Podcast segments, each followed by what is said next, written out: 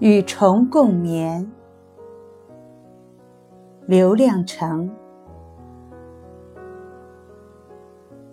我在草中睡着时，我的身体成了众多小虫子的温暖巢穴。那些形态各异的微小动物，从我的袖口、领口和裤腿钻进去，在我身上爬来爬去，不时地咬两口。把他们的小肚子灌得红红鼓鼓的。吃饱玩够了，便找一个隐秘处酣然而睡。我身体上发生的这些事，我一点儿也不知道。那天我翻了一下午地，又累又饿。本想在地头躺一会儿再往回走，地离村子还有好几里路。我干活时忘了留点回家的力气。时值夏季，田野上虫声、蛙声、谷物生长的声音交织在一起，像支巨大的催眠曲。我的头一挨地，便酣然入睡。天啥时黑的，我一点不知道。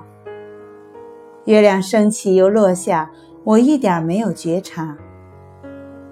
醒来时，已是另一个早晨。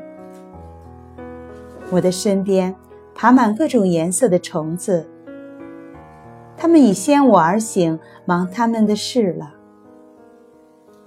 这些勤快的小生命，在我身上留下了许多又红又痒的小疙瘩，证明他们来过了。我想他们和我一样睡了美美的一觉。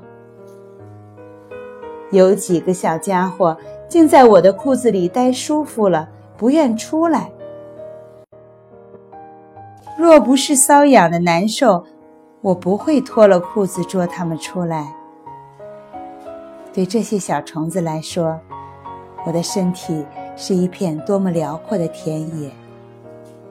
就像我此刻趴在大地的某个角落，大地却不会因瘙痒和难受把我捉出来扔掉。